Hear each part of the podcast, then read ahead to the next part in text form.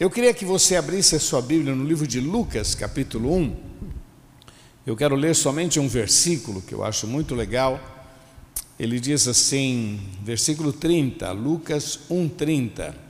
E disse-lhe então o anjo: Maria, não temas, porque achaste graça diante de Deus. Maria, não temas, porque achaste graça diante de Deus. Vamos orar. Pai, nós te exaltamos e te louvamos porque o Senhor é bom, uma fortaleza no dia da angústia, o Senhor conhece os nossos corações. Muito obrigado, Pai, por essa oportunidade que nós temos de estarmos focados agora na tua palavra, tanto pelo Face como pelo YouTube, mas nós estamos lançando esta palavra para salvação de vidas, para curas, para libertações. Assim, usa, Senhor, a minha vida.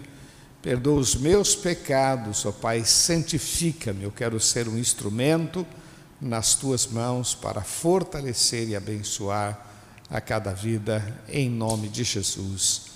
Amém, Senhor. Amém. Eu estou com algumas pessoas aqui, então eu vou girar aqui, vou olhando para eles, olhando para vocês. Glória a Deus. É, eu gosto muito desse texto que diz: Não temas. Maria estava passando por uma experiência totalmente nova, assustadora. Né? De repente aparece um anjo ali na sua casa, e isso é chocante. Imagina você se aparecer um anjo aí na sua casa, de repente. Mas esse anjo, quando apareceu, ele disse: Não temas. Não precisa ter medo, porque você achou graça diante de Deus.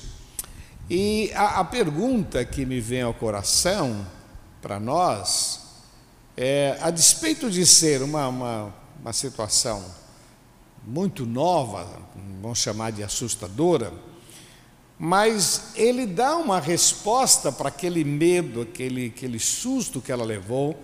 A resposta foi: Você achou graça diante de Deus.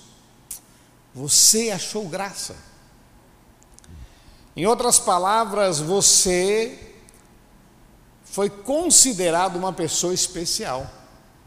Você achou graça, Maria. A tua maneira de ser, de andar, de falar, de se relacionar, isso mexeu com o coração de Deus a, a sua maneira de viver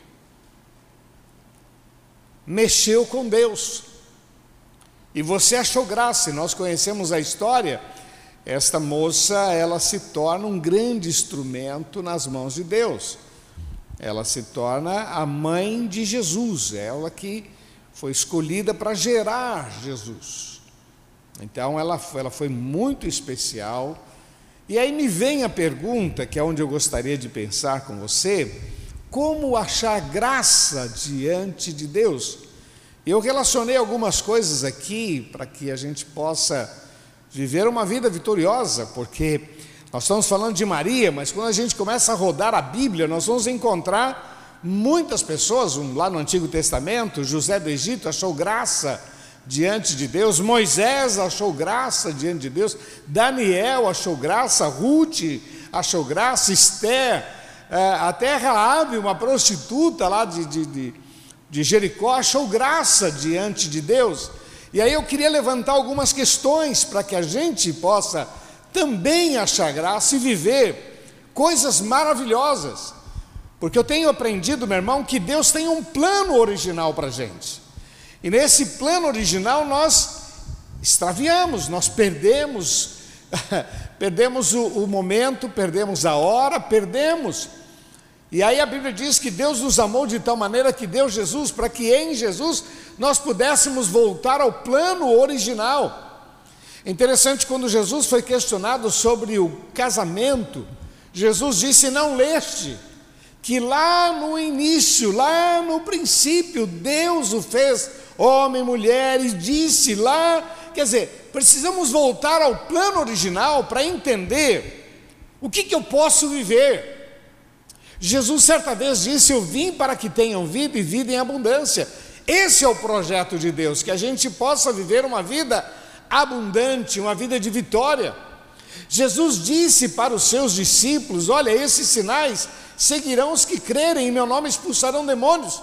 Então Jesus disse: Eu vos dou poder para pisar serpentes e escorpiões e toda a força do inimigo, porque esse é o plano de Deus para as nossas vidas. Jesus diz: Vós sois o sal da terra, vós sois a luz do mundo.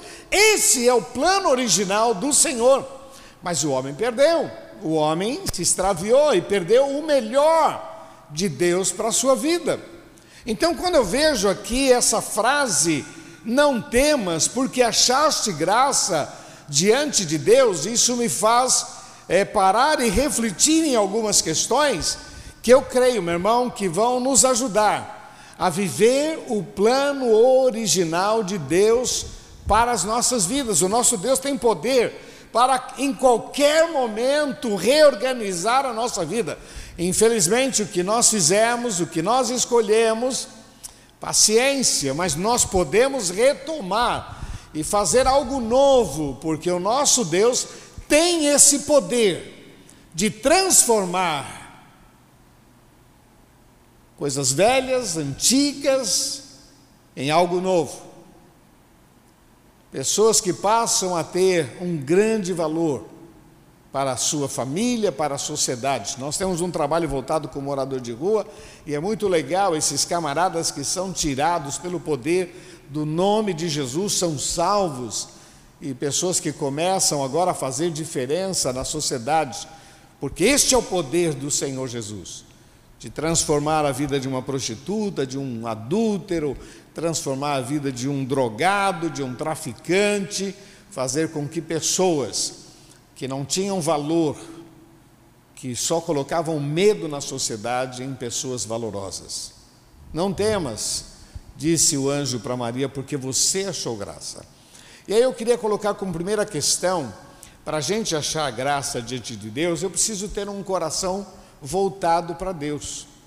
Maria, ela tinha um coração voltado para Deus, ela tinha um coração, eu, eu não sei como que era a intimidade de Maria, mas quando a gente vê Davi, que era um homem segundo o coração de Deus, ele tinha um coração voltado para Deus, sabe?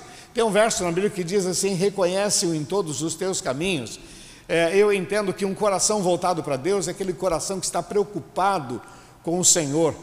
Tem uma, uma, um livro que o título dele é Em Seus Passos, o que faria Jesus? Isso é um coração voltado para Deus, um coração que está preocupado, não em viver a sua vontade, os seus planos, os seus sonhos, estão preocupados em viver o projeto de Deus para a sua vida. Uma das coisas que se fala muito em missões é que o importante é nós estarmos no centro da vontade de Deus, mas isso não é só para missões, isso é para todos nós, estar no centro da vontade de Deus, é orando, Senhor, guia os meus passos, livra-me de todo mal. Então Maria, ela tinha esse coração voltado para Deus, ao ponto do anjo aparecer e dizer: Salve, agraciada, o Senhor é contigo, você achou graça diante de Deus.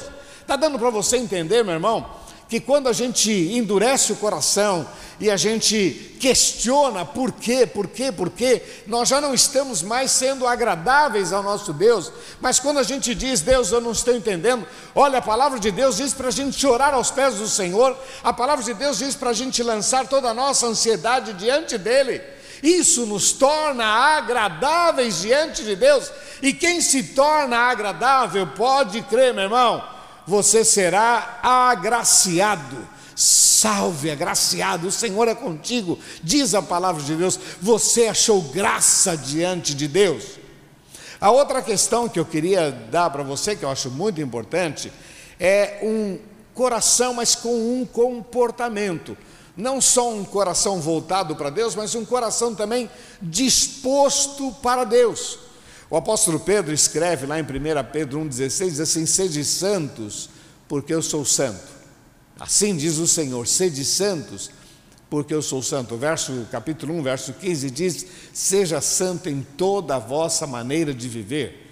Lá em Josué capítulo 3 diz assim: Santificai-vos hoje, porque amanhã o Senhor fará maravilhas no meio de vós. E para que a gente possa santificar, e santificar é separar, é a gente entender que o mundo está indo, mas eu não vou. Eu, eu, não sou todo mundo, eu não sou do mundo, eu tenho um comportamento, eu tenho uma visão, minha preocupação é agradar a Deus. Então, não só a vontade, mas a disposição, a atitude, o comportamento, é, é ação, é você dizer não. Interessante que Jesus também foi tentado aqui em Mateus capítulo 4 e a palavra de Deus diz que Satanás disse para ele: Se prostrado me adorares, eu te darei tudo que você quiser, tudo aquilo que Deus não te deu, eu vou te dar. Essa era uma é, é, a ideia, a expressão: Olha, eu vou te dar os reinos, eu vou te dar poder, é só você se dobrar e me adorar. Jesus disse: Vai-te, Satanás, somente o Senhor Deus adorarás. Isso é um coração disposto em que você toma decisões. Bom, talvez você diga assim, mas Jesus era Jesus. Não, mas você vai encontrar José do Egito lá no livro de Gênesis. Quando a mulher cercou e queria se deitar com ele, disse: Não, eu não posso pecar contra o meu Deus e não posso pecar contra o meu patrão. Não, isso não é certo. E aí nós vamos encontrar outros personagens na palavra de Deus que tomaram uma atitude, uma disposição, um comportamento. Você quer achar graça diante de Deus? Pois você vai ter que amadurecer. A salvação é de graça, mas os milagres de Deus há um preço a pagar, há um comportamento, há uma decisão. Essa moça, ela viveu um tipo de vida que agradou a Deus. A terceira questão que eu queria deixar para você, que eu acho muito importante, é crer e guardar a palavra de Deus. Porque tem muita gente que conhece a palavra, mas não guarda. Ah, certa vez Jesus disse: Olha, aqueles que ouvem as minhas palavras e as guarda e as pratica, é semelhante ao homem que construiu a sua casa na rocha. Não basta simplesmente saber o que está escrito, mas é pôr no coração. Não basta dizer, pisei na bola, pisei na bola, Deus me perdoa, Deus me perdoa. Meu irmão, sempre vai haver perdão, mas estamos deixando de aproveitar o melhor de Deus. Quando eu vejo ele dizendo: Olha, você, você achou graça diante de Deus, porque você é uma pessoa diferente. Você não somente crê, mas você guarda. Você é confiável, vale a pena investir em você, porque você tem um comportamento que agrada a Deus.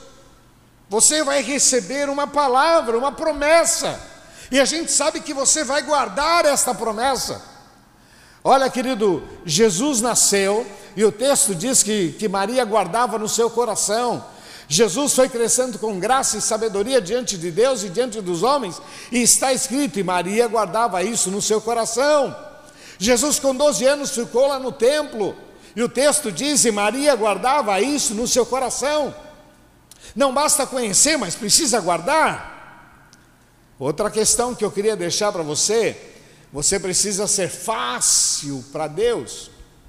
Essa menina, essa moça, ela foi fácil, o Senhor veio, e sabe o que acontece aqui no versículo 38? Ela diz assim: Eis aqui tua serva. Meu irmão, em muitos casos as pessoas perguntam quanto eu vou ganhar, o que, que eu vou ter vantagem nisso. Ela era uma moça fácil, uma vez eu vi um testemunho de um pastor e ele dizia que ele era um homem muito próspero. E eu gostei muito da frase que ele disse, ele disse assim: "Eu sou um homem muito próspero, porque quando Deus fala, eu obedeço.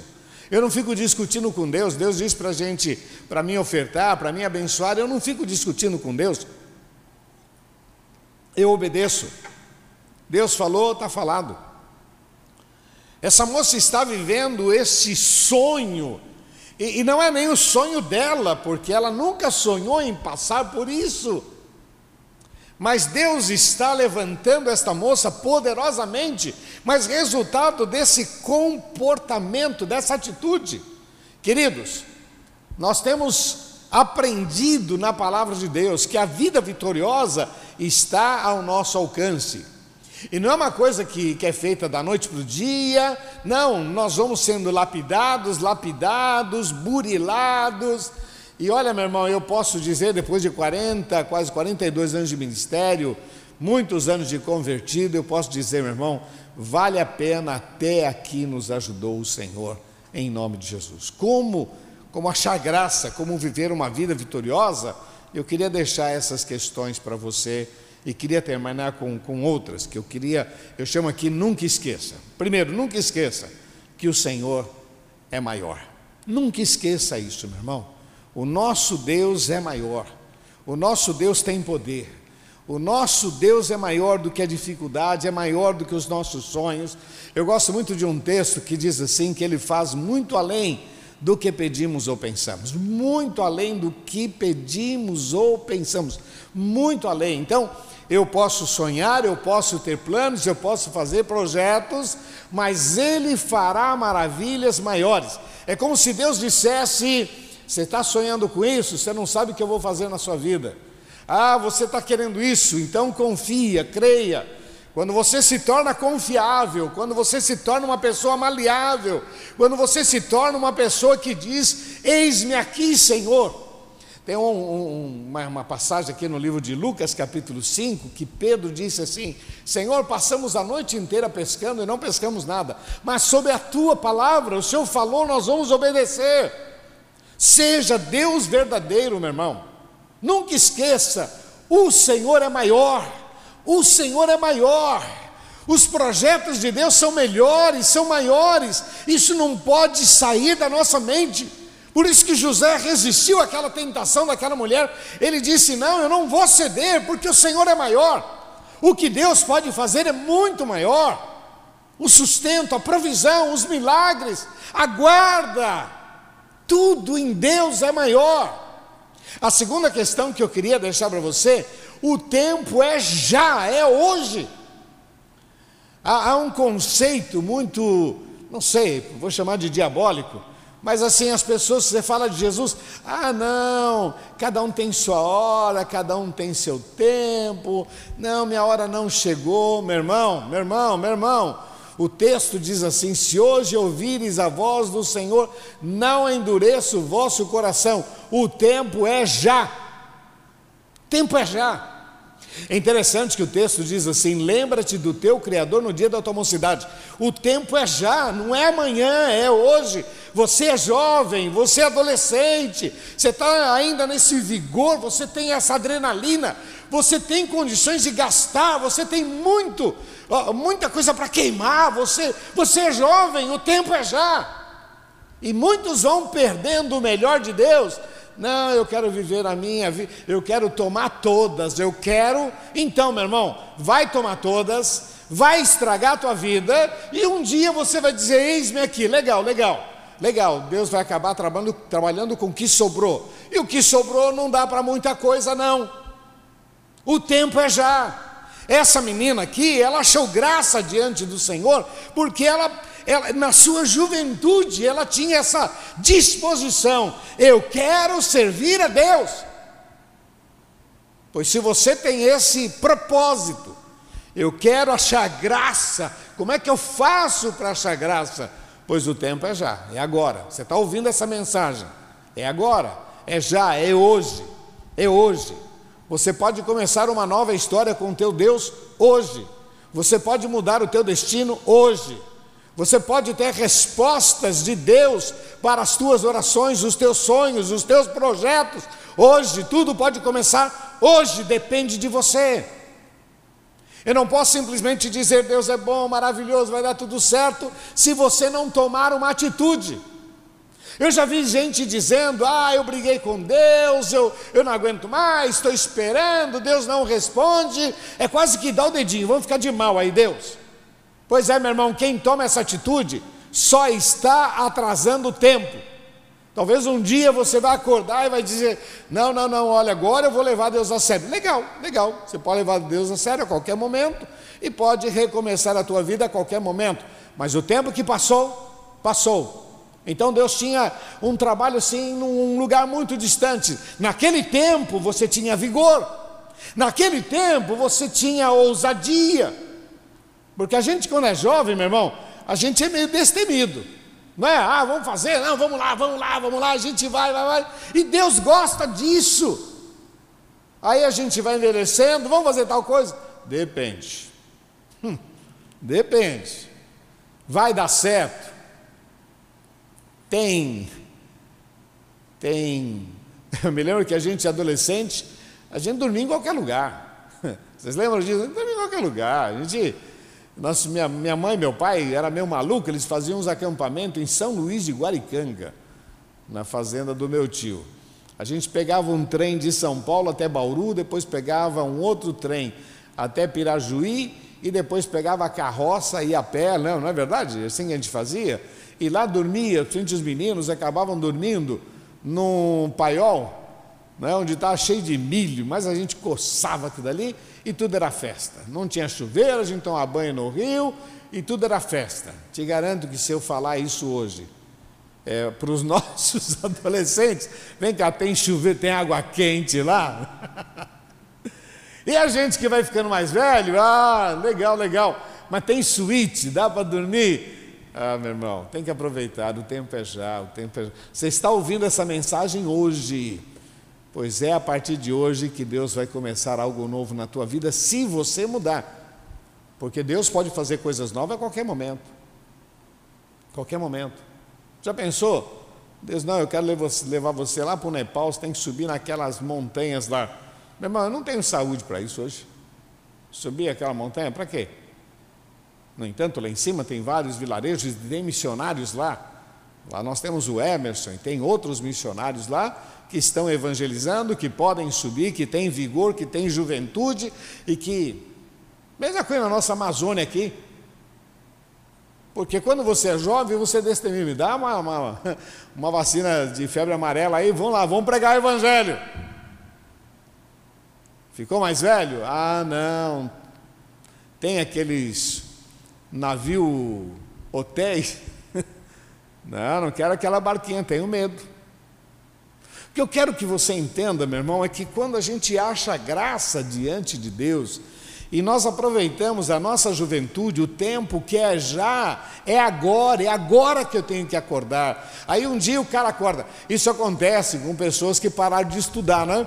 Então parou de estudar, nossa, quanto tempo perdido, eu podia ter feito isso, eu podia ter feito aquilo, podia, e devia ter feito, e não fez, passou o tempo. Ah, eu podia, eu podia.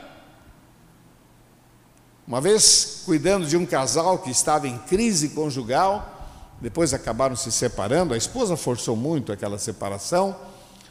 Aí já estavam separados. Um dia ela vem e fala para mim assim: Pastor, com ela, com ele era ruim, mas sem ele é pior.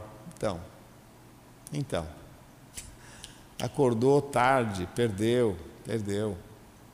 Perdeu. Se hoje ouvires a voz do Senhor, não endureça o seu coração, o tempo é já. É agora.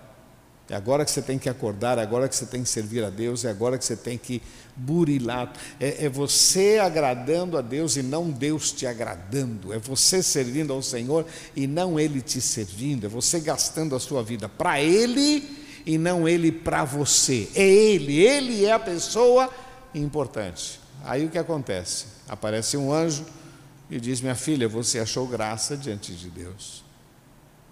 Sabe outra coisa que eu queria que você pensasse? É dar o teu melhor. Dá o teu melhor financeiramente, seu dízimo, sua oferta, dá o teu melhor da sua juventude, dá o teu melhor do teu conhecimento, usa o que você tem para servir a Deus. A história está cheia de pessoas que fizeram coisas maravilhosas que usaram do que tinha, que usaram, lembra a lista de Schindler?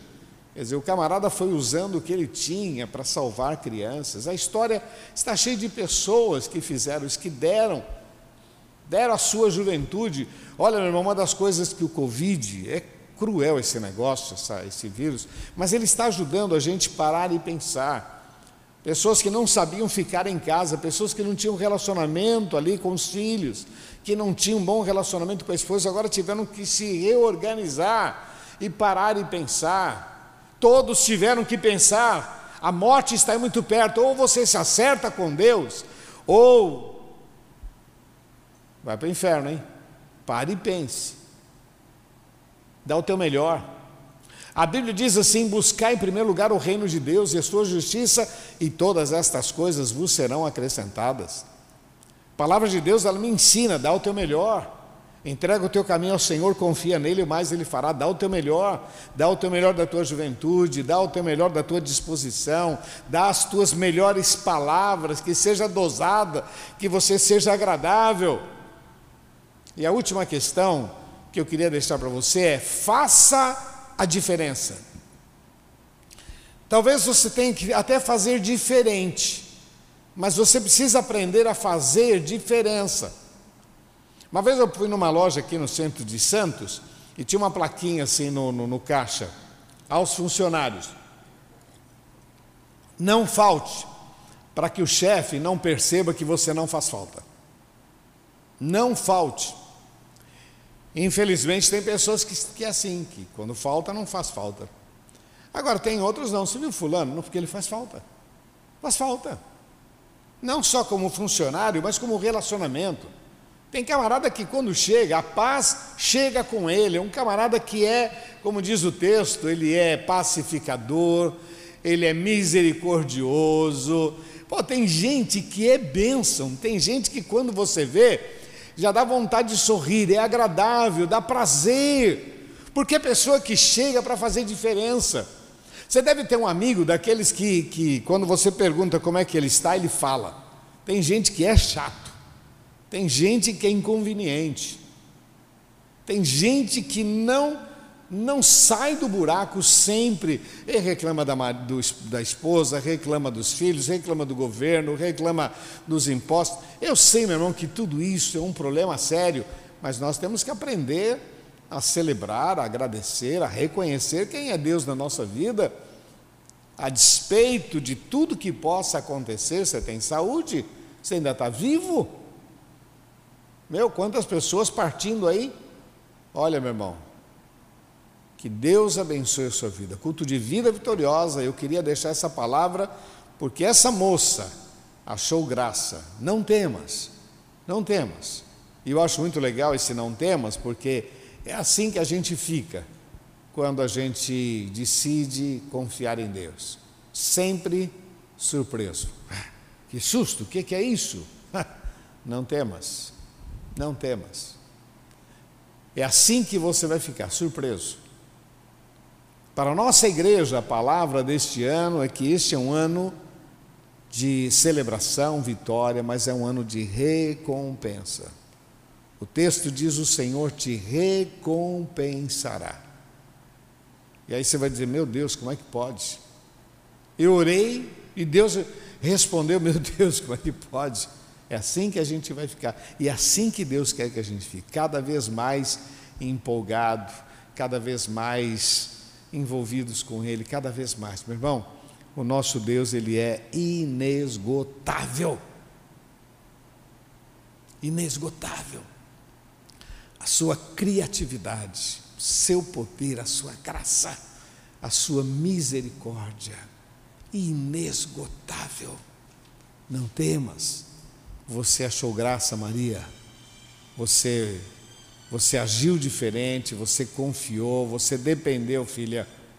Você você vale a pena. Querido, que Deus abençoe muito a sua vida e você possa receber essa palavra em nome de Jesus, tá bom? Eu queria fazer uma oração com você que quer dizer, Deus, eu recebo esta palavra pela fé. Queria que você repetisse uma oração comigo, depois eu quero orar com você.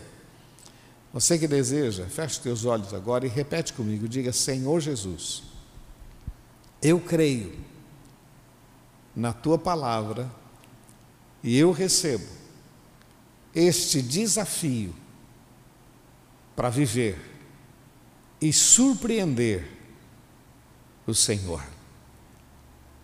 Eu entendi que o meu dever é te dar alegria eu recebo esta palavra em nome de Jesus. Eu vou orar por você. Pai de amor, eu quero colocar diante de ti cada vida, tu conheces estes corações, Senhor, como eu quero ver esse povo vivendo uma outra dimensão, outros valores. Tua palavra diz que o mundo jaz no maligno, o ladrão não vem senão para roubar, matar e destruir. Mas o Senhor disse: Eu vim para que tenham vida e vida e abundância. Eu vim para tirar você do normal e te colocar no sobrenatural. Assim, Senhor, nós recebemos esta palavra e pedimos graça. Abençoa cada vida, cada família, cada sonho, cada projeto. Senhor, nós precisamos de Ti e te agradecemos por esse momento. Eu te agradeço, Senhor, em nome de Jesus. Amém, Senhor, amém. Querido, eu queria ainda fazer uma oração com você que ainda não confessou Jesus Cristo como teu Senhor e Salvador. Você não fez isso ainda. Acha muito legal, gosta, mas não não confessou. E a palavra de Deus diz que aqueles que me confessam diante dos homens, eu também os confessarei diante do Pai que está nos céus. Mas aqueles que me negam, quer dizer, negar você pode negar, como você pode se omitir, que é uma negação. É uma negação indireta. Não se manifestar, fingir não é comigo. E você só pode viver o melhor de Deus quando você estabelece um marco na tua vida. E a primeira atitude que você precisa tomar é entregar o teu coração para Jesus. Eu acho muito legal isso porque no decorrer da vida a gente dá o coração para pessoas, a gente confia em pessoas, depois se decepciona, a gente coloca o coração também em projetos, no emprego, um curso, às vezes decepcionam, não era aquilo que eu pensava. Eu quero convidar você hoje a dizer para Jesus: Jesus, eu quero o Senhor no meu coração, eu quero o Senhor na minha vida. Eu quero que você repita uma oração comigo e depois eu quero orar com você em nome de Jesus. Feche seus olhos, por favor. E você que quer dizer nesta noite: Eu quero Jesus, repete comigo. Diga assim: Senhor Jesus, eu entrego nas tuas mãos a minha vida eu recebo o Senhor como meu Senhor e meu Salvador. Perdoa os meus pecados, escreve o meu nome no livro da vida. Eu recebo, em nome de Jesus. Eu vou orar por você agora. Pai, eu quero colocar diante de Ti cada vida Senhor, tu conheces cada coração e hoje estão dizendo: Deus, muda a minha história. Senhor, como igreja, como nós estamos aqui orando, estamos juntos, ó Pai, invocando a tua bênção sobre estas vidas. Eu sei que Satanás tem cirandado para trazer amargura, angústia, mas nós repreendemos em nome de Jesus e declaramos a vitória sobre cada vida. Escreve os seus nomes no livro da vida, por favor, Senhor, e que hoje seja um marco na sua história. Nós te amamos e dependemos de ti, como igreja, nós abençoamos estas vidas em nome de Jesus. Amém, Senhor. Amém.